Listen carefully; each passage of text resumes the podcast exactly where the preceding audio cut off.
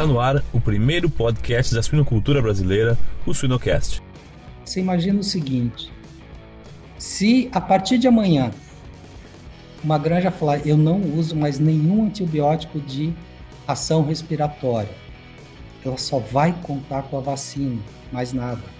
Não existe um, anti, um aditivo não antibiótico, como o tempo inteiro, que vai ter uma ação pulmonar né, que vai ajudar na saúde pulmonar. Nossa. Então, o, o, quem que sobe de importância absurdamente?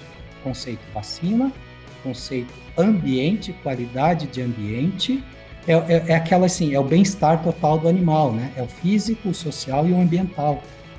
Siga-nos nas redes sociais e Spotify para ter acesso a conteúdo técnico atual, de qualidade e gratuito um verdadeiro compromisso com a cadeia suinícola. A Ouro Fino Saúde Animal firma aliança perfeita com performance, sanidade e bem-estar em prol da nossa suinocultura brasileira.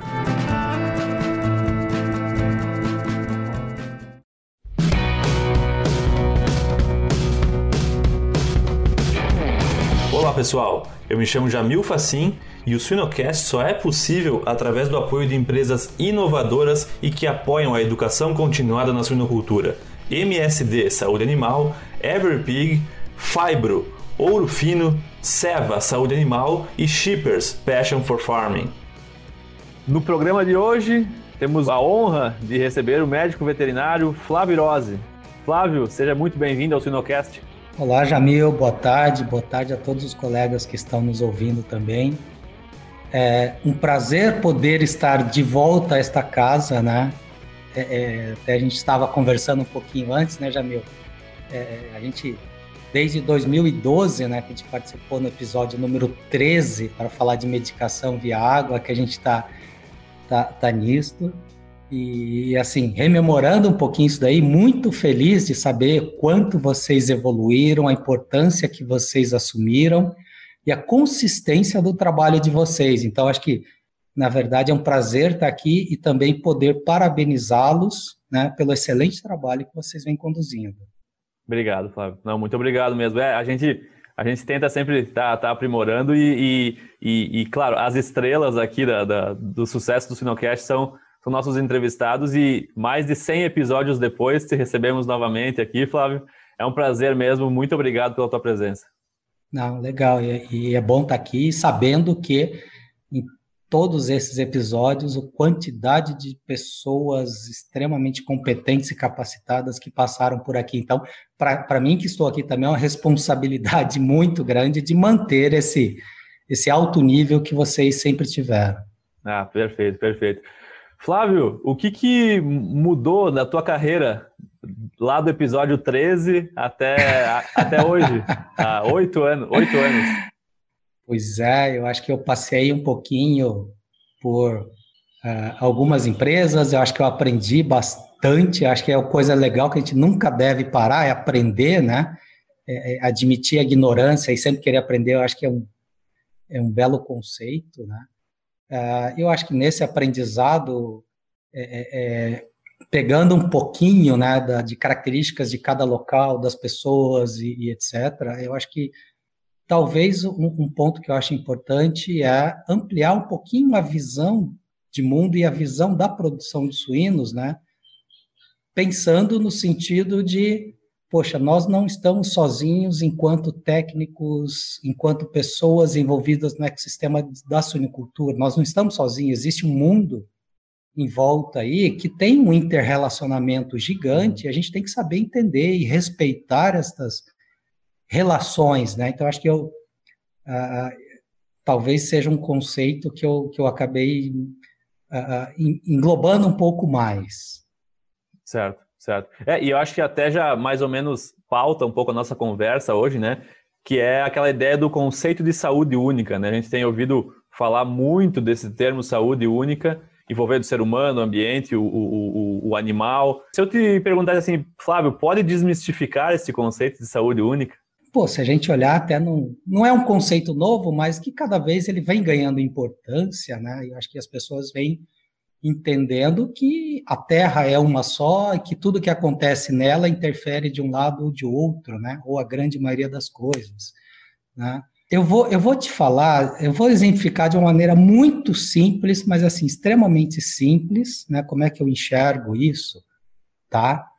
É, quando a gente fala de saúde única, né, muitas vezes nós, que muito tempo estivemos a campo, trabalhando a campo e rodando, a primeira coisa que nos vinha à mente tá, falar, poxa, ah, saúde única é o, é o, é o perigo, ou é o, o, o risco de antibiótico, resistência, bactérias super resistentes, blá, blá, blá, infecção em humanos e tudo isso.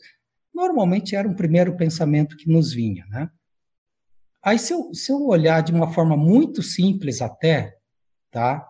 Se eu considerar o ser humano, o animal e o ambiente, eu vou usar alguns exemplos para mostrar um pouquinho a minha linha de raciocínio.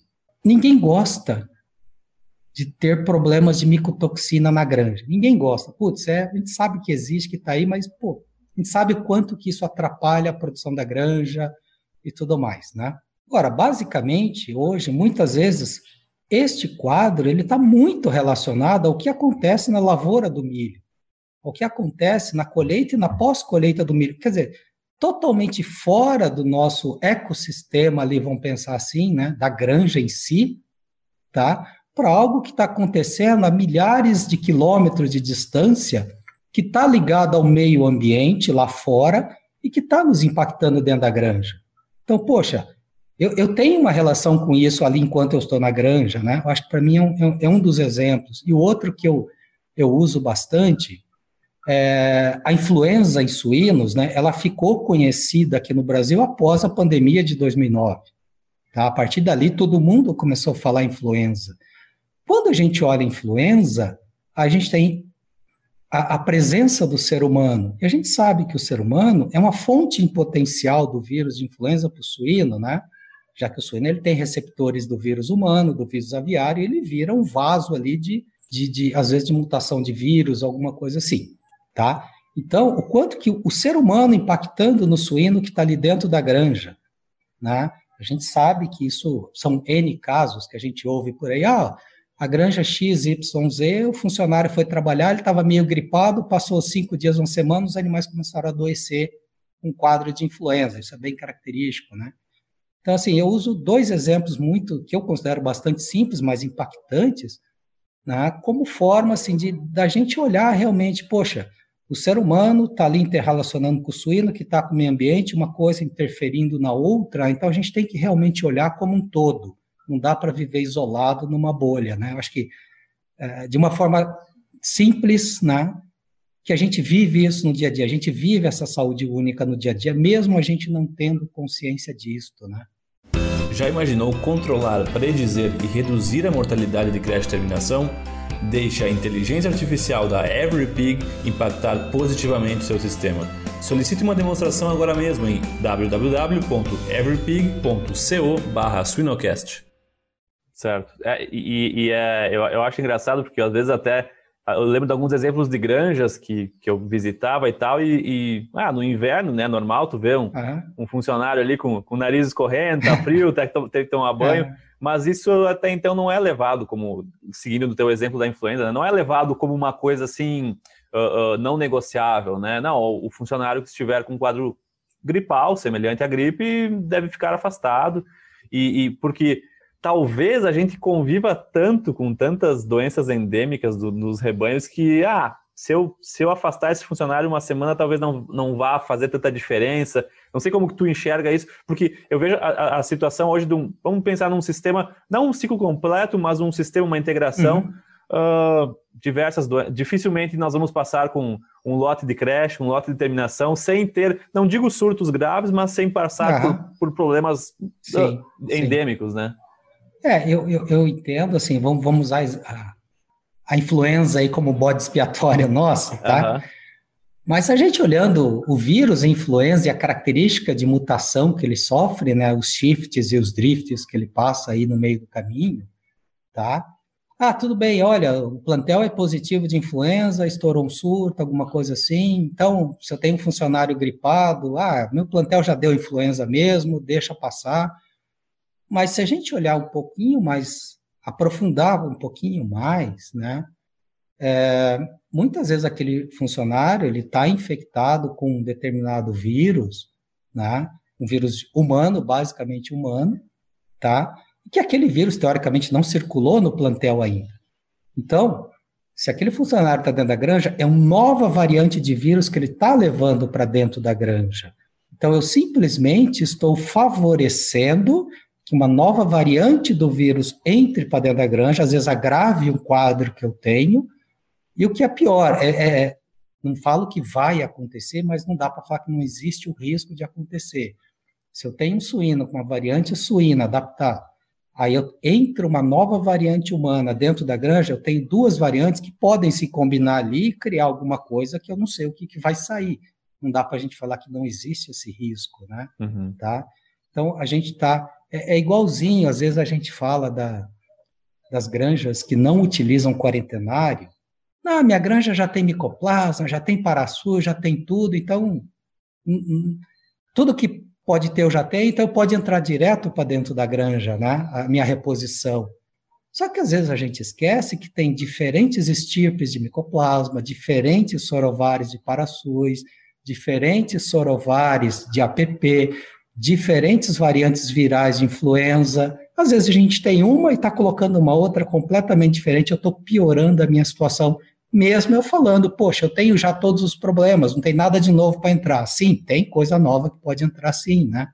Eu acho que eu, eu, eu vou um pouquinho por esse caminho, tá, Jânio?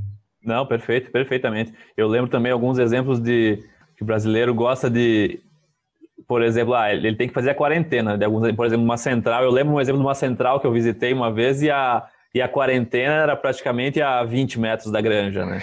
Então, é, era uma... Na verdade, era um pit stop, né? Não era uma quarentena. De manhãzinha, os animais acordavam e não dava tchauzinho pro outro, né? É, é daqui, daqui um mês estou te visitando. É, tô, tô chegando, tô chegando. É. É isso, e isso eu acho que, inclusive, eu conversava esses dias com o Cleandro Dias, né, sobre a questão do bem-estar animal, né, e, e as, eu acho que a questão da saúde única é pensar também que a saúde, ela não é só, é, é, ela é muito mais, né, ela está relacionada com o bem-estar, ela está relacionada com, bom, o financeiro, o econômico de um sistema, nem se fala, né, uh, então, é, eu acho que é entender mais dessa questão da gestão sanitária, né, do que simplesmente, é, não, eu tenho quarentena, Bom, mas está a 20 metros da igreja, mas eu tenho quarentena. Eu acho que é, é, são essas questões é que às vezes a gente fica. Uh, uh, Sim. O, acho que o veterinário em si ele deveria, e eu faço uma meia-culpa aqui por ser veterinário, mas pensar mais nessa gestão do que simplesmente saber a cartilha de que para qual doença eu dou qual antibiótico, né? É, é, eu acho que assim. E, e, e eu acho, eu acredito, né, né, Jamil, que isso talvez não seja culpa hoje do veterinário.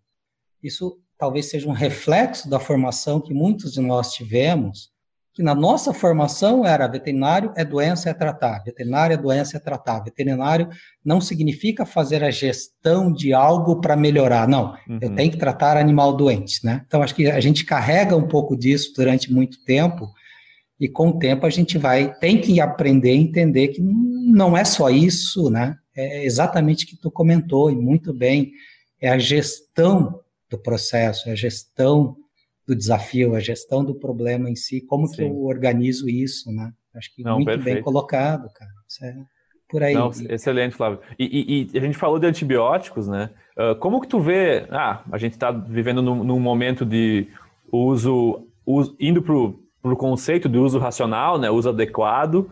Mas como que tu vê a situação hoje e como que tu vê daqui 5, 10 anos essa, esse, essa, esse tópico, uso racional? Cara, eu, eu me lembrei de algo, se você me permite, antes de responder que essa questionamento teu, que, que eu acho que é algo extremamente importante, né? Já claro. que a gente está falando de saúde, de doença. Claro, vamos lá. Um pequeno conceito que eu gosto muito e vem um pouquinho da, da One Health também, tá? Muitas vezes nós, como veterinários, num primeiro momento, a gente fala, bom, o animal saudável é o animal que não tem doença, que não está doente.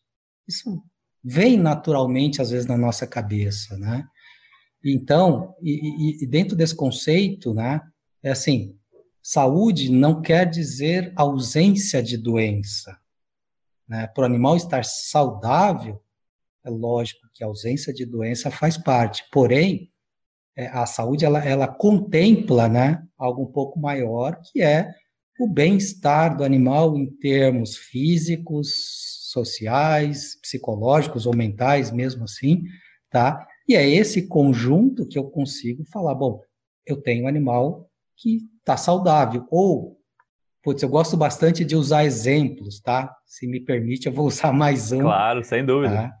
É, vamos lá, digamos que a gente está falando dentro da área de reprodução, ok? E o grande temor de quem está na área de reprodução é, sei lá, por uma falha qualquer você tem um surto de parvovírus, tá? Você vai ter ali retorno ao cio, mumificado, leitão fraco, natimortal, quer dizer, um impacto grande no teu desempenho reprodutivo do sistema de produção. Então, eu tenho uma doença, né, causando um problema. Legal.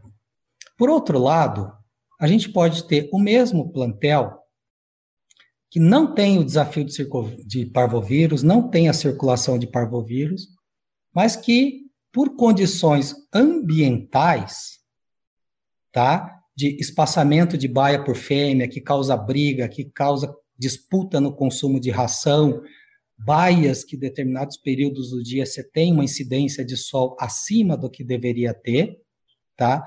O animal está saudável, ele não tem parvovírus, ele está saudável. Porém, da mesma forma, a gente vai ter o retorno ao cio, abortamento, natimortalidade, ou seja, o impacto também acontece. E às vezes, poxa, eu tenho um animal saudável, mas que a produtividade baixa. Tá? Na verdade, ele não está saudável. Tá? Se eu olhar no conceito doença, ok. Agora, se eu olhar no conceito mais amplo, ele está sofrendo fisicamente, ele está sofrendo psicologicamente, ele está sofrendo pelo ambiente. Consequentemente, eu tenho perda de produtividade sem ele estar doente no conceito básico de doença, né? Eu acho que só para exemplificar que, eu, que eu, eu, eu, gosto de muito de olhar desse lado também, tá? É, desculpa, eu, eu, não, eu não. furei a tua pergunta. Não, mas... capaz, capaz, Flávio. Sem problema nenhum, não. Na verdade, eu acho que é, eu acho que é, é muito importante isso que tu comentou, e, e eu acho que essa didática de citar exemplos, muitas vezes, para nós e, e, e, às vezes para o profissional da granja, né? Ele vai entender um pouco melhor de que esses conceitos, porque ele vai estar tá lá o dia todo e ele vai entender, putz, ele está tendo um problema de retorno ao cio, mas as vacinas estão certas, está tudo certo, mas tem um, uma gama de outros fatores interferindo nisso. Né? Ou o que é pior, estou com problemas de mumificado ou de retorno ao cio, poxa, a vacina que eu estou usando é ruim, não está protegendo. Aí ele muda a vacina, continua o mesmo problema. Pô, essa também é ruim. Ele muda de novo, continua com o mesmo. Aí que ele vai começar a pensar: poxa, será que tem alguma outra coisa só que aí já se passaram um ano, um ano e meio por causa do ciclo da fêmea, né? Uhum, uhum. E aí você já perdeu produtividade muito, muito. Então o custo Sim. De não enxergar o todo é muito alto em muitos momentos, né? Ele é muito alto. Perfeito, Flávio. É, não, eu, e, e, uma coisa que eu acho que é, que é legal, eu, eu, a gente conversou com um outro, com outro entrevistado aqui no Sinocast, não sobre suinocultura, mas mais sobre integração entre vida e trabalho. E ele comentou, uma, o, o Tiago Petreca, e ele comentou assim: o nosso cérebro busca atalhos para encontrar a causa-consequência muito rápido, né? Causa e efeito, Sim. né? Causa, causa e efeito, causa e efeito. Então, primeira coisa, estou vacinando, mas estou tendo problemas de mumificado, de, de aborto. O problema é a vacina, né? Não, não, é, a gente é muito, o nosso cérebro vai, vai nesses atalhos e a gente tira conclusões precipitadas, né? Não, daí a gente não, não analisa dados, não analisa outros fatores que podem com certeza nos dá uma informação mais embasada. Eu ouvi também uma explicação semelhante a essa de, acho que da parte de antropologia, um tempinho atrás, né, coincidindo um pouquinho, exatamente isso. Nosso cérebro procura atalho como forma de economizar energia que vem ligado à sobrevivência, que é dos primórdios do ser humano, né, que uhum. era sobreviver. Então, tinha que economizar energia para sobreviver e a gente conserva um pouquinho dessa raiz de tomar atalho, às vezes economizar energia em momento que não é o mais adequado, né? Uhum, Mas acho exatamente. que é bem por aí mesmo, legal. Perfeito, Flávia. Voltando à tua pergunta, né? Porque, poxa, desculpa te interromper. Imagina que é isso, Flávio. Mas aí era na linha do antimicrobianos, né? Bom, esse, esse é, um, é um assunto extremamente interessante. Cada vez mais nós estamos vendo eu vou falar um pouquinho do lado da indústria, um pouquinho do lado técnico, um pouquinho do lado de enxergar mercado, né? Enquanto indústria, a gente está vendo, em termos regulatórios, o quanto cada vez mais este assunto ele está interferindo em novos produtos, em produtos atuais que vão poder ser utilizados ou não, tá? Então a gente vê essa movimentação e até alguns anos atrás a gente falava, ouvia uma ou outra ação isolada e as coisas andando. Que a gente tem percebido nos últimos um, dois anos é que a velocidade com que este assunto ele está voltando e tendo ações, está aumentando cada vez mais. Então, opa, realmente há uma movimentação regulatória importante, não só no Brasil, mas fora do Brasil também. Tá? Então, olhando para o lado da indústria, a gente falou, opa, realmente a gente tem que hoje olhar o antibiótico com muito mais cuidado, com muito mais critério, com uh, enxergando todas as restrições, os problemas, para poder pensar em algum produto novo que use um antibiótico como princípio ativo qualquer, né? Então, acho que olhando nesta visão. É, olhando um pouquinho geral de mercado, tá? A gente sabe que, a gente vê a parte avícola caminhando muito rapidamente, pelo menos em termos de aditivos antibióticos, mirador de desempenho, né? caminhando muito rapidamente, tá? É, e, e, assim, como curiosidade, uma informação que, que, que eu peguei há um tempo atrás e, e, um número depois atualizado, que me chamou muito a atenção. Uh, se não me falha a memória, Jamil, em 2017, 2018, 40% do frango produzido nos Estados Unidos era dentro de um sistema que eles chamam de NAE, NAE, né, que seria o No Antibiotics Ever. Frangos que nunca receberam antibióticos. Né? É, isto foi, era 40% em 17 e 18. Eu olhei o número de 19, ou não, número que provavelmente iria fechar 20, essa, esse percentual estava chegando próximo de 60%. E eu nunca acreditei para trás que os americanos iriam se render a isto. Na minha cabeça, assim, pô, os caras, eles fazem o que eles querem e acabou, né? Mas tem um ponto muito importante. Não é nem por questões regulatórias. Também tem isto, mas o grande ponto não é esse. O grande ponto se chama consumidor são as grandes redes de fast food, são os consumidores que estão botando essa pressão. Então, é a ponta pressionando a outra ponta, tá? Então, independente da legislação, pô, você tem que entregar valor ao teu cliente, ao teu consumidor. Como é que você entrega? Bom, se o consumidor valoriza, ou pelo menos ele pede por isto, você tem que estar alinhado a isto, né? Então, é um número que chamou muito a atenção, eu acho que o mercado brasileiro, olhando a parte de frangos, está caminhando muito bem para isso também, tá? É, um pouco ligado, é lógico, a alguma pressão que a gente tem das redes de fast food aqui no Brasil, mas muito do mercado importador de carne de frango, né? Um pouco mais é, exigente com relação a isto, tá? A parte de suínos, eu digo que ela caminha um pouquinho mais para trás, no uso de antimicrobiano, antibiótico em si. Tá? Eu acho que por alguns motivos a, gente acaba não tendo uma pressão tão grande do consumidor, tá? Os mercados que a gente exporta, eles são, eles, eles cobram menos isso daí, então fica mais relaxado com isto, tá?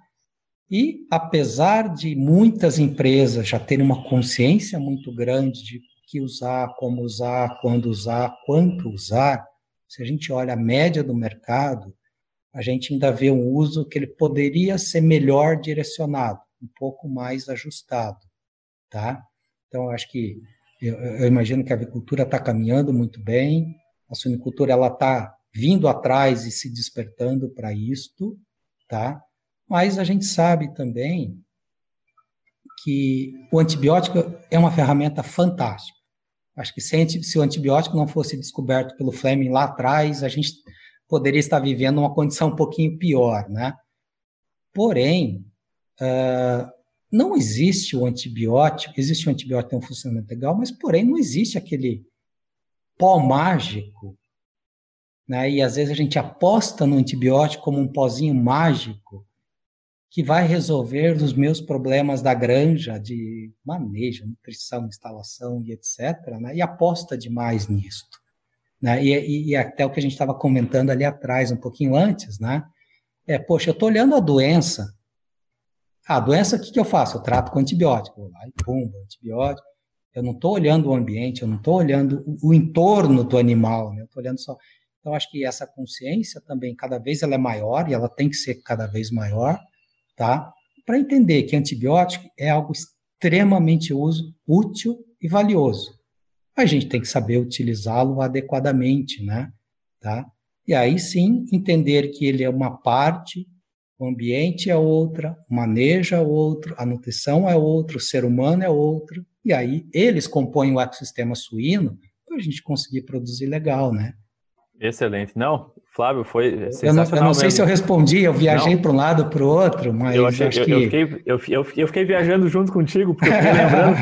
eu, eu, eu, eu, fiquei, eu fiz estágio numa granja americana faz uns dois anos e, e, e eles têm 70 mil fêmeas e já 15% do sistema deles já estava no, no NI, né, no, NAI. No, NAI uh, uh, ah, por, pô, por, que legal claro, se tu, se tu, for pensar, eu até perguntei na época para os professores lá, eles falaram, não, nem 5% do mercado suíno tá, já está no NAI, mas, uhum. mas é assim, quando, quando tu tem 1%, né, já existe um mercado consumidor, uma onda do mercado consumidor para preferir isso e pagar mais caro, né, porque o que acontecia lá era um, a carcaça que se enquadrava no mercado no antibiotics ever era melhor remunerada. Então, o, funciona, o elo, a, a roda gira, né? Porque não Sim. adianta a gente falar pro, pro, aqui para o Brasil, ah, agora as agroindústrias têm que parar de usar antibiótico, e, mas o preço na gôndola vai ser o mesmo. Complica, é, né? tem, tem que se conversar e, assim, legal essa, essa, essa, essa produção aí, né? Acho que é, é um caminho, né? É um caminho e, e sempre juntando isso que em alguns momentos, poxa, vou precisar tratar o animal, porque animal doente faz parte do bem-estar, eu não quero ter animal doente, né? Ele está tratado e cuidado, faz parte do bem-estar também. Mas, se tem sistemas de produção que conseguiram chegar no NAI, por que, que eu não consigo? Né? É, eu acho que é, é, é esse mindset, ou essa linha de raciocínio, falar, bom, eu não consigo ano que vem, eu tenho que me preparar para isso o sistema de produção tem que se preparar, não é do dia para a noite que você consegue, né? Uhum. Mas, assim, pelo simples fato de questionar, poxa, o que, que eu preciso fazer para conseguir chegar? Primeiro passo é reduzir. Segundo passo é, sei lá, reduzir 50% do que eu já reduzi. O terceiro passo é usar só em uma fase X, Y, Z. Terceira fase, em paralelo a isso, é melhorando o ambiente, manejo. Acho que eu, eu entendo como um caminho realista, Sim. né? Tá. E, e, e, tu entende, ou eu posso estar enganado também, Flávio, que quando a gente partir para um cenário muito mais já, já consolidado, essa ideia de uso estritamente racional, que talvez esses antibióticos vão funcionar melhor, talvez? É... Por talvez termos um ambiente melhor, por termos, termos reduzido um pouco o uso? É, eu, eu acho que aí vai estar ligado um pouquinho a algumas causas, talvez, de alguns mecanismos de resistência, né? Sei lá, poxa, eu tenho um mecanismo de, de resistência ligado a um plasmídio mais complicado, ou eu tenho um mecanismo de resistência ligado mais a um estirpe de bactéria que estava ali, coisa assim, né? Tá? Um vai demorar mais tempo, outro menos tempo, mas eu acho que a tendência que você tem é, a partir do momento que você usa adequadamente, tá? Eventualmente ser sinal que você vai tendo, podendo ter resultados melhores, porque se você está usando adequadamente, além do efeito do uso em si, você tem as outras coisas do ambiente que você também melhora, né? Fazendo, olhando o conjunto. Então, eu acho que uhum. isso é um uhum. ponto, é um ponto legal que eu, eu acredito sim, tá? E um ponto, Jamil, que eu queria levantar um pouquinho ligado também a, uh, ao uso, né? E ao grande dilema ou problema, né, que nós veterinários, no primeiro momento, a primeira coisa que sempre vem na nossa cabeça é, poxa, mas o uso, seleção, bactérias resistentes, bactérias infectando o ser humano, se tornando multiresistentes, causando problema, e eu criando superbactérias e etc. Legal. É, também dá para a gente ampliar um pouquinho isso, vamos, porque normalmente a gente pensa aquilo que está no animal. Eu tratei um suíno, então o antibiótico está nele, a bactéria está nele, então a resistência está ali, ok? A gente chega até aí. Uh, mas é possível ou é necessário também a gente ampliar um pouco isso daí no seguinte sentido: uh, resíduos metabólitos ativos que vão sair via urina, via fezes, vão parar nos dejetos. Os dejetos vão para algum lugar, quer seja uma lavoura, quer seja uma, um cultivo qualquer, e eu tenho de, ali eu tenho metabólitos ativos por um tempo x, y, z, depende do princípio ativo, tá?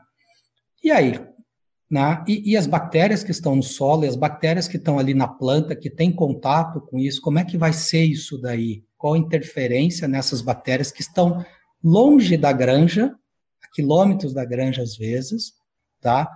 Tem o risco de, de, de eu interferir em termos de resistência, sensibilidade dessas bactérias, e se tiver ali alguma que pode chegar ao ser humano através que seja de uma hortaliça que o ser humano está consumindo, como é que fica? Né? Então, eu acho que é um pouquinho mais amplo, porque a nossa cabeça vai muito no que está no animal, mas tem todo o processo para frente, né? E já existem, se a gente olhar a parte europeia, a legislação europeia, já muito, uma linha de raciocínio muito em cima disso, né?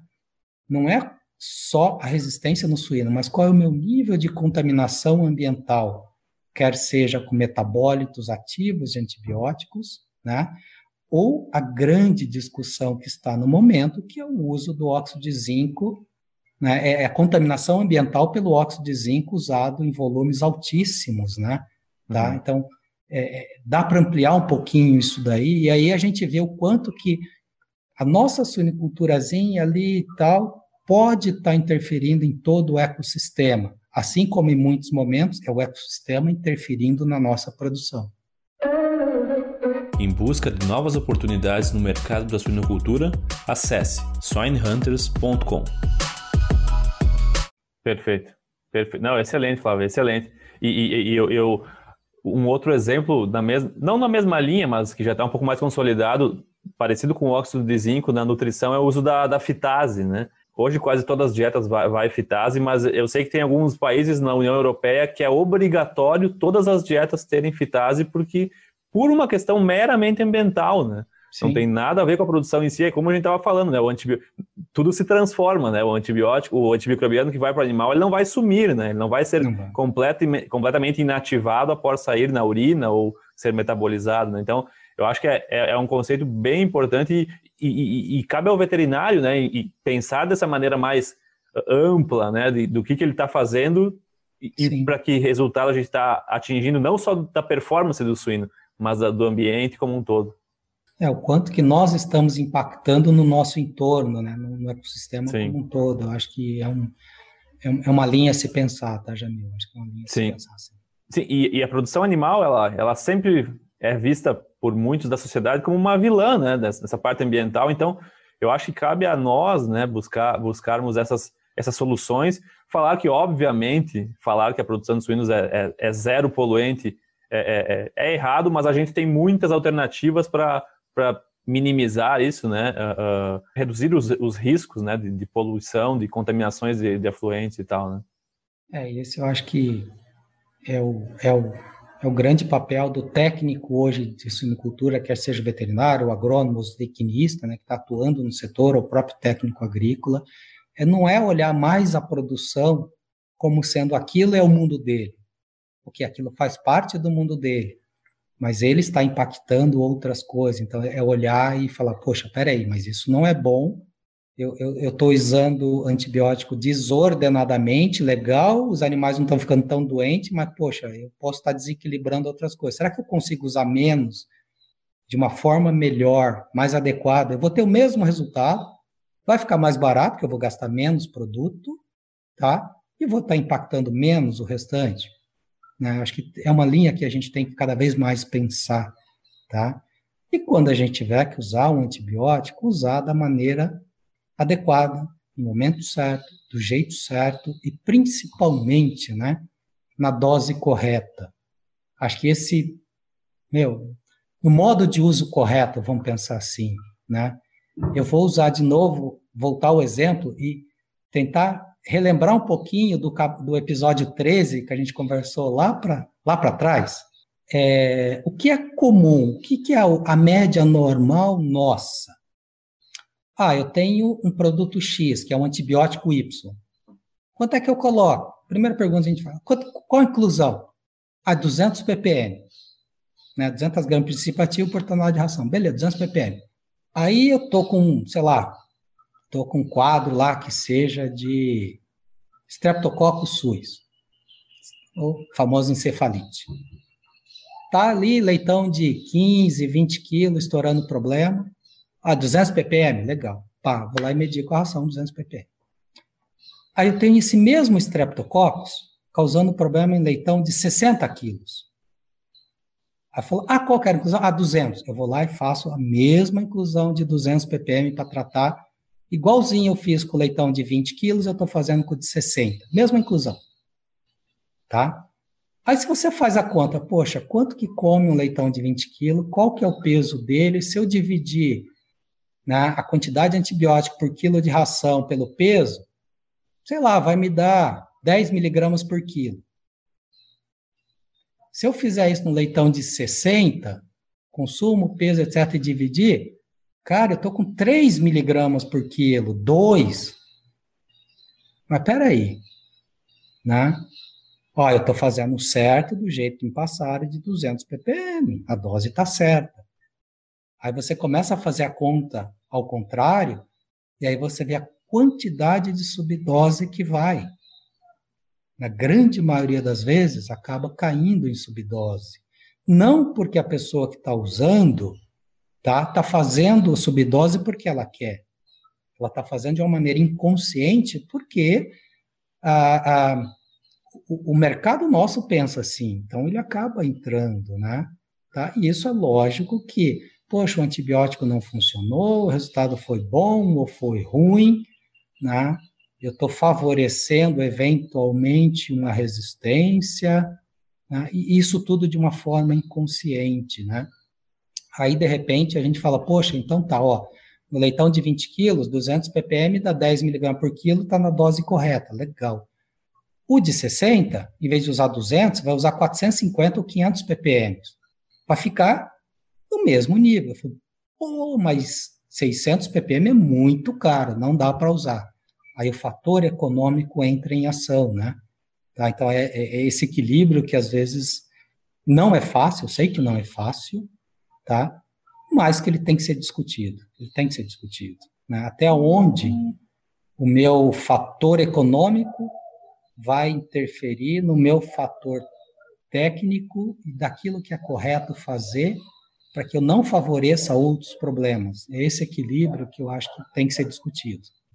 Excelente, excelente. E, e se a gente for para o espaço do, da medicação via água, então, tem vários outros exemplos engraçados. Não engraçados, mas de, de, semelhantes a esses que tu comentou, né, Flávio? Uhum. Eu, eu vejo, eu, eu, até eu estava lembrando agora, eu lembro uma vez, eu estava trabalhando e ah, a gente tinha tínhamos oito dietas na terminação e quatro delas eram medicadas, quatro limpas mas acabou que nas fases de ração sem antibiótico a gente precisou medicar. eu fiquei pensando, poxa, uhum. eu dei 100 dias de antibiótico para o animal. É, é, é, uma coisa assim que, a gente, que a, a gente não para para pensar, né? A, gente tá, eu, eu tô fazendo alguma coisa errada, né? Eu tô, eu, eu, eu tenho que começar a abrir um pouco a minha visão para enxergar o impacto disso, obviamente, mas por que, que eu estou precisando fazer isso, né? Por que está tendo tanto plano sanitário? E, e aí vinculando as, as dosagens, né? caixa d'água, volume da água, temperatura da água. Ah, eram, tem que colocar quatro pacotinhos, mas a gente não sabe quantas gramas tem cada pacotinho, né? A gente fica, eu acho que é, o, o, uso de antibiótico ele sofre, não vou dizer uma banalização, mas às vezes a gente trata como uma coisa muito muito é, rotineira, né? Se fosse simplificar o extremo, já eu falei assim, a gente liga o piloto automático e vai embora. A gente não para e pensa, opa, peraí, dose está certa? É isso mesmo? Por que, que eu estou usando tanto? Por que, que não está dando resultado? A gente às vezes não para, liga o piloto automático e vai embora. É. E, e, e, no humano, né? Se a gente fala, não, fulano tá, tá tomando antibiótico. Nossa, é, não, é alguma coisa mais séria, né? Ah, precisa só com um receituário médico tu conseguir comprar. Mas a, mas a gente não aplica isso na, na produção muito, algumas vezes, né? Já pensou se você falar, Jamil, poxa, faz 100 dias que eu estou tomando antibiótico? Alguém vai falar, cara, você vai morrer. Desculpa, mas, cara, que, qual, qual é o teu problema, meu amigo? Não pode. Acho Exatamente. que é a mesma coisa, acho que é bem por aí, cara, bem por aí. Sim. Não, perfeito, perfeito, Flávio. Bom, Flávio, falamos de saúde única, falamos de, de antibiótico, uh, relacionando saúde a bem-estar, mas, e agora vamos falar daqui, daquilo que a gente falava antes, né? Vacinas, né? Como que tu vê, por exemplo, assim, as oportunidades hoje que as vacinas, não digo oportunidades, mas o que, que a vacina nos traz hoje, o que, como que tu vê no futuro mais vacinas, uhum. linkando a esse, a esse exemplo de, de uma suinocultura com menos antibióticos, vão ter, uma, vão ter mais novas vacinas, como que tu enxerga isso? Pô, esse é um assunto maravilhoso também. Eu sou suspeito de falar, que eu acho que é, eu, eu, sou fã de vacinas também, né? Sem menosprezar antibiótico, eu sei da importância deles, né? Uh, mas, assim, eu vou começar falando nesse assunto um pouquinho do que quem estiver ouvindo, né? Com certeza, quando a gente estava falando de antibiótico, a primeira coisa que eu acho que veio na cabeça da grande maioria das pessoas foi putz, um animal doente. Veio aquela imagem do animal ruim, feio, doente. Né? Então, é esse estado de espírito que levou ele assunto antibiótico. E aí, quando você comentou vacina, né, eu acho que essa mesma pessoa que está nos ouvindo, esse mesmo colega, eu acho que naturalmente a cabeça dele foi para algo, pô, saúde, prevenção, eu estou ajudando o animal a não ficar a ter saúde, caminhos completamente diferentes, né? A nossa mente vai fluir por aí naturalmente, eu acho. Eu, eu imagino que na grande maioria dos colegas que estão ouvindo. Então, eu acho que essa imagem realmente da vacina, de, poxa, eu estou proporcionando um seguro saúde para o animal, eu estou proporcionando um equilíbrio imunológico para ele seguir a vida dele bem, tá? Esse conceito eu, eu, eu acho fantástico também, tá? E aí, quando a gente começa a cruzar, Jamil, é, é uma coisa que eu sempre coloco em discussão aqui dentro da empresa e com os colegas também. Uh, vamos, vamos separar em dois grandes problemas do suíno, ok? Problemas entéricos, digamos assim, problemas respiratórios. Talvez um pouquinho de problemas sistêmicos, mas vou focar nesses dois. Legal. Quando a gente fala, poxa, eu vou ter uma redução de antimicrobianos, quer seja como aditivo melhorador de desempenho, quer seja como tratamento, né? vamos usar menos antimicrobianos, a grosso modo. Naturalmente, naturalmente vem, poxa, mas para saúde intestinal, tá? Para qualidade entérica, a gente tem ácidos, óleos, probióticos, pré-bióticos, pós-bióticos. Um arsenal, é lógico que ainda, se eu comparar um aditivo melhorador de desempenho entre um antibiótico e um aditivo não antibiótico, ainda o antibiótico leva uma certa vantagem, tá? Porém, o arsenal de coisas disponíveis é muito grande. Com certeza, e vão melhorar cada vez mais. Vai ampliar isto com produtos cada vez mais eficazes. E, em paralelo a isso, algumas vacinas de proteção entérica já estão disponíveis para suíno. Legal, então a gente tem um ambiente aí que você consegue manejar legal contando com diferentes ferramentas, Quando a gente vai para a saúde respiratória, você imagina o seguinte: se a partir de amanhã uma granja falar, eu não uso mais nenhum antibiótico de ação respiratória. Ela só vai contar com a vacina, mais nada. Não existe um, um aditivo não antibiótico, como o tempo inteiro, que vai ter uma ação pulmonar né, que vai ajudar na saúde pulmonar. Na, então, o, o, quem que sobe de importância absurdamente? Conceito vacina, conceito ambiente, qualidade de ambiente, é, é, é aquela assim, é o bem-estar total do animal, né? É o físico, o social e o ambiental. tá? E aí dentro do físico você encaixa a vacina, o ambiental e social você encaixa o ambiente, a nutrição, o manejo, toda essa parte. Então, a importância desses fatores cresce absurdamente, tá? Não que vacina não seja importante na parte entérica, ela é tão importante quanto, porém você tem outras ferramentas que vão ajudar a vacina. Na parte respiratória não existe, ou pelo menos por enquanto não existe que eu saiba, né? Tá? Então, aí fala, poxa, e como é que isso impacta no mercado de vacinas? Como é que isso impacta quando eu penso em vacina? Eu entendo que a gente tem excelentes vacinas respiratórias que estão aí no mercado, cada uma cumprindo o seu papel de uma forma ou de outra. Porém, eu entendo também que sempre o produtor questiona: Poxa, se eu uso uma vacina, por que, que eu tenho que usar o antibiótico junto? Por que, que eu não uso só a vacina? A resposta é, bom, porque você não faz a sua parte dentro da granja, de melhorar o ambiente, etc, etc, tá?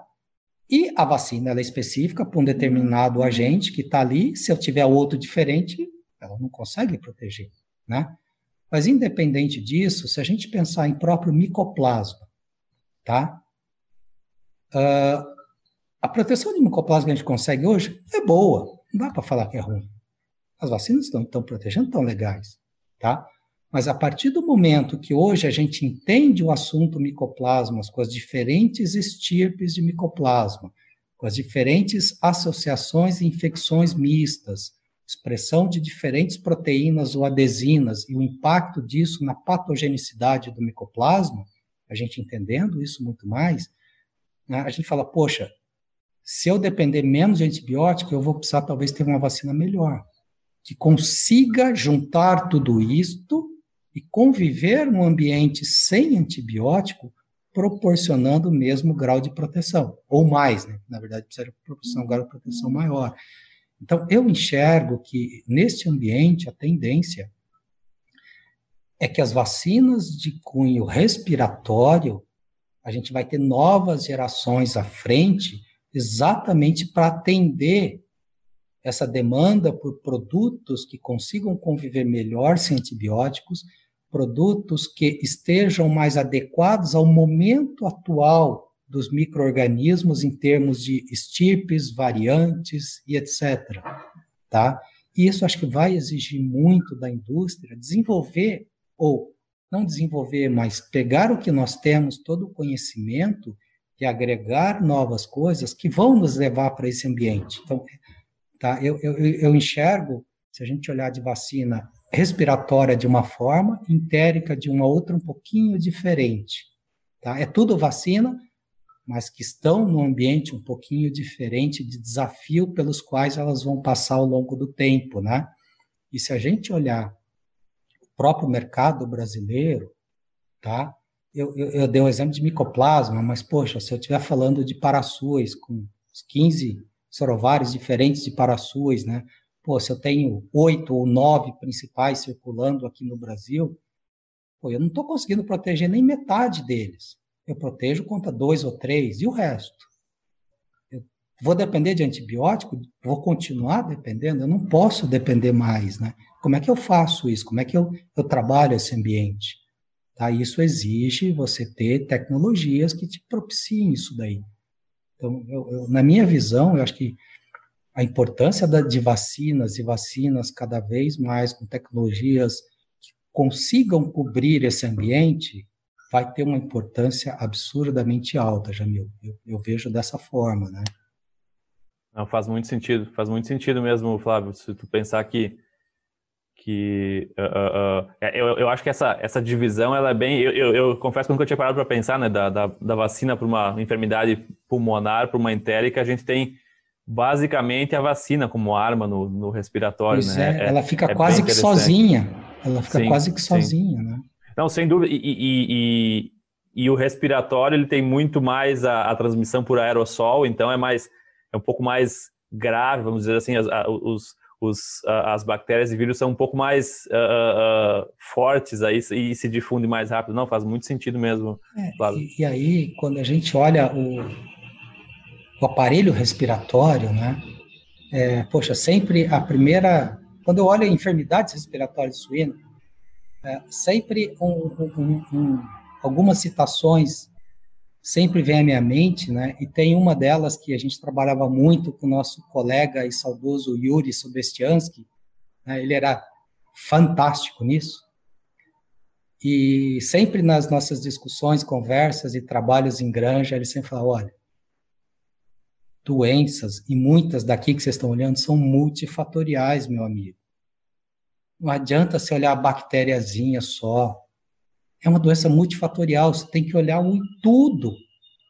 Né? E às vezes é um conceito que a gente parece que foi perdendo, da multifatorialidade. Né? A gente tomou tanto atalho para ir direto ao ponto que esqueceu que muita coisa respiratória é multifatorial, não tem jeito. Né? É, e aí eu acho que a gente vai ter que reaprender um pouquinho, ou não reaprender, às vezes a gente já sabe, acho que todo mundo já sabe.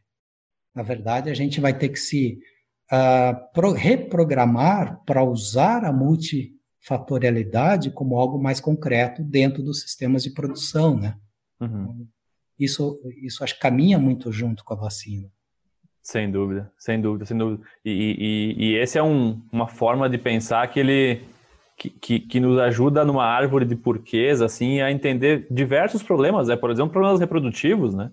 O problema reprodutivo a gente vai colocar a culpa na dose, vai colocar a culpa na pipeta. É, é, é, eu acho que é uma é. é multifatores que, que a gente tem que levar em consideração. Às vezes é um é um é um estresse ambiental, uma uma uma deficiência, um pouco espaço de comedouro ou micotoxina que a gente não sabe o grau que está na dieta, a gente está culpando a vacina, outras coisas, né? Eu acho que é muito isso mesmo, Flávio. É, e, e, assim, você tocou num ponto que eu também brinco muito com os colegas, né? Eu falei, poxa, pessoal, olha, olhar um quadro entérico, né? Vamos falar, não que seja fácil, mas, pô, tá ali, você tá vendo se necropsiou um animal, você tá vendo lesão, você tá vendo caso, sinal clínico, pô, ele tá com um quadro entérico, tá hemorrágico, não tá, tem muco, não tem, um monte de coisa, legal. Você vai para um quadro respiratório, você vai no abatedouro, você sacrifica animal, você vê tosse, espirro, etc. Aí você falou num ponto, o reprodutivo, né? O reprodutivo, a não ser que seja um retorno de seu ou abortamento, tá? Cara, a fêmea está lá com 100 dias de gestação, um lote de 50 fêmeas aos 100 dias. Você não sabe o que tem ali dentro, meu amigo, é totalmente no escuro às vezes, né? E aí você entender o problema reprodutivo que você não está vendo ainda, cara, é muito difícil. Então não dá para você falar é isso e acabou e fechar o olho. É muito difícil. Eu considero uma das coisas mais difíceis, é, é, às vezes, uh, enxergar, entender e, e, e diagnosticar um problema reprodutivo corretamente. Eu acho muito, eu, eu acho uma área extremamente difícil. Então, para quem lida com isso, é, cara, meus parabéns e meu reconhecimento, porque para mim é muito difícil pela muitas vezes você não está vendo o que está acontecendo dentro da porca, né? Eu não vou sacrificar uma porca gestante para ver o que está. Se ó, era para ter 15 embriões ou 15 uh, fetos ali, tem só 10. A gente vai descobrir nos 114 dias lá, né? Uhum. Então. Não, perfeito, perfeito. E Flávio, a gente tem muita o pessoal mais jovem assim que, que está iniciando sua carreira a campo, ou também o pessoal que está saindo da universidade, da pós-graduação. Que conselho que tu daria para o médico veterinário ou para o ou, ou pro profissional de cultura que quer se dedicar mais a essa área de sanidade? Parece simples, né? Responder isso. Mas eu diria assim, resumindo bastante, né, um pouquinho sendo coerente com o que nós conversamos dentro da linha que eu acredito, tá? Bom, se a pessoa vai se dedicar à área de sanidade, ou que seja dentro da produção ou dentro da indústria, tá? Mas vamos, vamos olhar um pouquinho mais dentro da produção, tá? É, hoje a gente não pode ser simplesmente veterinário ou simplesmente agrônomo, ou simplesmente zootecnista, ou simplesmente técnico agrícola. Ser aquilo só que está no diploma. A gente não pode ser isto, tá? A gente tem que ser aquele técnico, técnico eu estou englobando todo mundo, tá? que aplica os conhecimentos que ele tem, que ele adquiriu durante a graduação, a pós-graduação ou, ou coisa assim, tá? Que aplica aquilo dentro dos conceitos corretos, mas que não se fixe só nisto, tá? Muitas vezes eu vou falar como veterinário, tá? É, em muitos momentos, né, no início da carreira, eu falei, bom, eu sou veterinário, eu quero olhar a doença. Poxa, mas será que o animal está comendo bem? Será que a nutrição dele está legal? Né? Será que o coxo está ok, adequado, está conseguindo comer? Não, eu estou olhando a doença, eu, eu sou veterinário, eu olho a doença, tá? Poxa, mas se eu tivesse olhado que é, o coxo, a boca do coxo estava pequena, todos os animais não conseguiam comer ao mesmo tempo, eles tinham dificuldade para comer, o consumo caiu bastante, eles estão tá ingerindo menos alimento, menos nutriente, menos medicação, menos tudo, explica por que, que ele ficou doente, né? Aí eu olhava a doença, não, né? É, é a gente deu o quê? Aplicar o conceito de veterinário enquanto eu estou olhando a doença.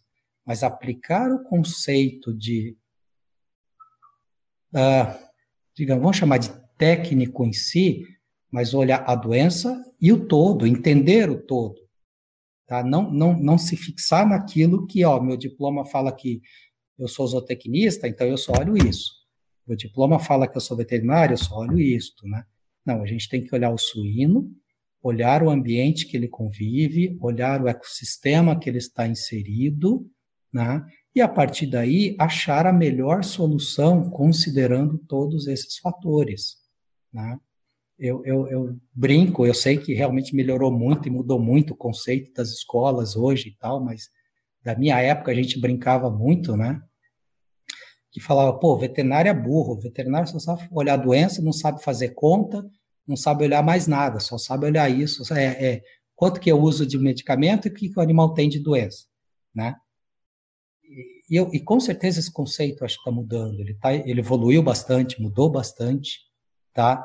Hoje a gente sabe que muitos veterinários que estão nos sistemas de produção, eles têm que fazer muita conta, muito, tem que entender do gestão da a gestão como um todo, a parte financeira, tá? A parte operacional, a parte do animal. Então eu acho que é, é, essa visão mais ampliada é extremamente importante. Já pensou estar no top 1% da suinocultura? Acesse academiasuina.com.br e invista no seu conhecimento. Perfeito, perfeito. E até um pouco, trazendo um pouco ao assunto que a gente conversava antes da nossa gravação aqui, Flávio, que é, uh, tu, tu tem uma, uma, uma formação em marketing, né? É uma outra coisa que às vezes o veterinário, ele, ou o profissional da suinocultura, ele precisa uh, uh, entender um pouco, né? de, de por exemplo, marketing de um produto biológico, né? É diferente do, do marketing de uma nutrição ou do marketing de um produto de consumo nosso, humano, né? O que, que, que, tu me diria, assim, sobre uh, uh, uh, mensagens, assim, sobre marketing de produtos biológicos na suinocultura? É, boa pergunta também, Janil. Eu vou tentar resumir bastante aqui e, e direto ao ponto, né? Mas uhum. É, é, um pouquinho do que a gente comentou antes, né? Vamos olhar um pouquinho fechado e depois a gente abre mais. Que a gente comentou antes, né? Cada classe de produtos te leva a uma, um estado de espírito para um caminho. A gente falou, né? Antibiótico me leva o meu estado de espírito para algo ruim, parece doença e etc. E a vacina me leva para um estado de espírito, poxa, de saúde, de prevenção, de estar ajudando o animal vai por este caminho. Né? Então a gente começa entendendo pô, o que, que é valor para o nosso cliente, o que, que é valor. Além dele ter um produto que resolva uma dor dele, né? um produto só é bom quando ele resolve o problema do cliente, senão o produto não é bom. Né? Então a gente tem que olhar por esse ângulo, olhar pelo ângulo de qual é o estado mental dessa pessoa, Tá? A linha de, de pensamento dela quando pensa em vacina ou quando pensa na nutrição são coisas diferentes, né? Ele, a nutrição vem a cifra conversão alimentar 70% do custo e pronto, e vai por esse caminho e acabou, né? Tá? Então, quando a gente compara as diferentes classes ou segmentos que a gente está atuando, a gente tem que ir se ajustando, porque o mindset né, de quem está na outra ponta, ele vai variar de acordo com isso daí. Então, a gente tem que entender que isso impacta no nosso trabalho, né? De enxergar o mercado, as dores do cliente, as necessidades do cliente, como chegar nesse cliente, a necessidade que ele tem não atendida, né? E organizar tudo isso dentro daquela visão, daquele conceito que o nosso cliente tem de vacina, é saúde, é ajuda, é prevenção, tá? Eu vou estar tá ajudando o meu animal a, se, a, continuar saudável, né? Então, acho que é, é, é, esse, acho que para mim é, é, um, é, um, é um dos conceitos básicos, né? É entender o nosso cliente, o nosso consumidor, entender a dor do nosso consumidor, entender a linha de raciocínio dele quando se discute diferentes classes, e a partir disso daí você faz um trabalho muito melhor com relação à estrutura que você vai levar para ele. Né? Num, num, num, normalmente, né, putz, se, eu tô, se a gente está lidando com o mercado de antibiótico injetável, tá? por exemplo, Cara, alguém que compra um antibiótico injetável e aplica é sinal que ele tem um animal muito doente. O negócio está feio. Né? Esse é um, é um, primeiro sinal. Cara, esse cara ele não está preocupado né, se ah, um antibiótico vai melhorar um ponto na conversão. Ele não está preocupado se o GPD vai melhorar 5%. Ele está preocupado em salvar aquele animal. Eu quero saber, ó, se eu aplicar hoje, daqui dois, três dias, esse animal está andando de novo, ele voltou, eu, eu, eu evitei que ele morresse, né? Então, é, é, a cabeça dele vai por aí, tá?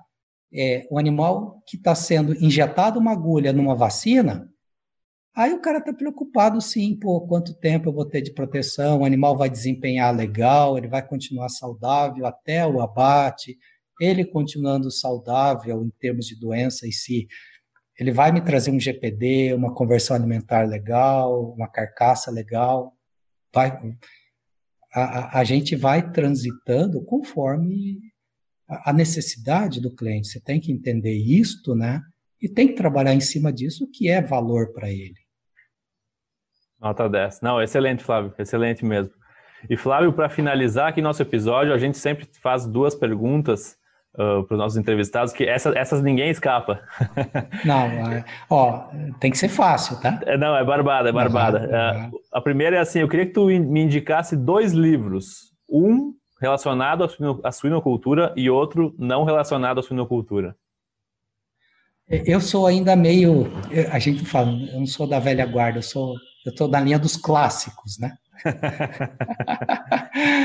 ah, e, e, sendo da linha dos clássicos, né, para mim sempre a Bíblia foi o Disease of Swine. Ou a, a, parte em português que tem, que são as doenças de suíno. São os dois livros que foram toda a minha formação na área de sanidade, né? inclusive doenças dos suínos, ah, ah, os, a primeira versão lá para trás, acho que os autores, os coautores, o Yuri, o Davi, são pessoas que eu tenho um respeito assim absurdo, uhum. né? Acho que a gente deve muita coisa a eles, mas deve mesmo, tá? Eu acho que eu, eu fico mais nesses clássicos, tá? uhum. tá? Sei que tem muita coisa boa nova, muita coisa legal, mas é, muito mais em respeito às pessoas também, porque contribuíram muito com a minha formação. Legal. Uh, e, e, se a gente sair um pouquinho fora disso, uh, é um livro que eu comecei a ler, não terminei ainda, mas quem eu conversei e o pouco que eu vi, pô, é muito legal, que é um que se chama A Coragem de Ser Imperfeito, tá? Que é muito na linha de que uh, a partir do momento que eu mostro as minhas fraquezas, eu não me enfraqueço, eu me fortaleço tá? Porque, poxa, você tem que realmente ter a coragem de mostrar naquilo que você precisa de ajuda, naquilo que você não desempenha legal, naquilo que é o teu dito ponto fraco, né? Tá? E não é porque simplesmente a gente se gabar, ah, eu sou bom nisso, eu sou bom naquilo, ok. Mas o mais difícil é você falar, olha, eu tenho dificuldade com isso, eu não sei aquilo, eu preciso de ajuda aqui, isso aqui eu não consigo entender. Não, eu acho que é muito legal por essa linha, né? É, é, realmente, a gente não existe ninguém perfeito, né? Não existe isso. Excelente. E a gente ter a coragem de assumir isso, cara, é um negócio assim que às vezes mexe com a cabeça da gente. Sim. E é, é um, dos, é, um dos, é um dos melhores caminhos para o crescimento, né? Uh, tu admitir Exato. e tu. Porque é aquela coisa, a gente fica. Tudo que a gente fala, a gente escuta, né? Então, se a gente ficar uhum. uh, uh, falando coisas negativas, a gente vai ter uma, um pensamento mais negativo. Mas se a gente fala as coisas que a gente. Ah, isso eu não sei. Isso eu, eu preciso melhorar. A gente vai certamente melhorar em qualquer seja dos âmbitos, né? Você vai, você vai internalizando que, pô, isso aqui não é legal, mas eu posso melhorar isso. Eu uhum. posso mudar, eu posso, talvez não mudar, mas eu posso aprender a trabalhar com isso e a contornar essa dificuldade. Uhum. Acho que esse é um ponto uhum. legal. Perfeito. E a última, Flávio, é o que que tu tem ainda vontade de fazer na vida? Dar a volta ao mundo, pode ser? Pode, pode, pode. Olha, assim, eu, eu, eu, vou fugir um pouquinho do lado profissional aí. Eu claro. eu particularmente gosto muito de viajar, né? Então, eu acho que conhecer culturas, quanto mais culturas, quanto mais diferenças você conhecer, entender e viver essas diferenças culturais, para mim é algo fantástico, né? Ele traz um crescimento pessoal muito, muito grande, tá? Então, assim, poxa, se eu faço um grande sonho, a, a, como tem aquele aquele livro e depois virou um filme ou um filme que virou um livro, uma coisa assim que é, a, sei lá, acho que é 100 coisas de fazer ou, antes de morrer ou 100 lugares para visitar. Tem um livro que é 100 lugares para visitar antes de morrer, alguma coisa assim, né? Dentro desse meu conceito de viajar, eu acho que teria aquela assim, os 100 lugares que eu gostaria de visitar antes de morrer. Perfeito. Não, excelente, sem dúvida, sem dúvida. Acho que é, é, é encantador assim essa, essa cultura. Eu tive uma oportunidade recente de, de fazer uma, uma viagem para um, um local assim completamente diferente e não turístico lá para a Ásia. E, e, e, eu acho que é, é, é esse o enriquecimento que as viagens nos proporcionam, né? Tu, tu, e não precisa fazer uma imersão na cultura, mas tu observar aquilo, aquilo que é diferente, que nos atrai a atenção e que não é por ser diferente que é errado ou é melhor ou é pior do que a minha realidade. Né? É, quer ou não, né? Você falou da Ásia, é um choque cultural, né? Mas você olha como, poxa, a vida aqui é assim, né? A minha vida é diferente. Não é que exatamente você falou, não é que aqui está certo, eu estou errado, eu estou certo, eles estão errados, né? Uhum. Cultura tem muita coisa ali que, poxa, eu posso aprender, encampar isso daí, porque, pô, isso é muito legal. Tem coisas que falam, poxa, isso não serve para mim, não está dentro do que eu acredito, legal, respeito, uhum. cada um segue o seu caminho, né? Então, esse choque cultural que faz a gente pensar, que faz a, a, a gente falar, poxa, por que é assim, né? Será que eu. Se eu fizer algo assim parecido, também será que vai funcionar? Não vai? Isso é legal? Não é legal? e, e ajuda a entender um pouquinho é, da evolução de algumas coisas, né? Então, pô, eu acho isso fantástico, fantástico, né? Eu acho que e, e, se você também gosta disso e passou por isso, né? Que você comentou aí da, da Ásia e tal, pô, eu acho isso fantástico. Cara, muito é muito legal. bom. É, é, muito bom, muito bom mesmo. Flávio Rose, muito obrigado por essa por esse bate-papo que a gente teve aqui. Eu acho que nossos ouvintes certamente foram agraciados com uma uma conversa leve sobre sanidade de suínos, né? E sobre vários outros pontos, aí sobre saúde em geral, sobre, sobre vários pontos. Obrigado mesmo de coração, Flávio.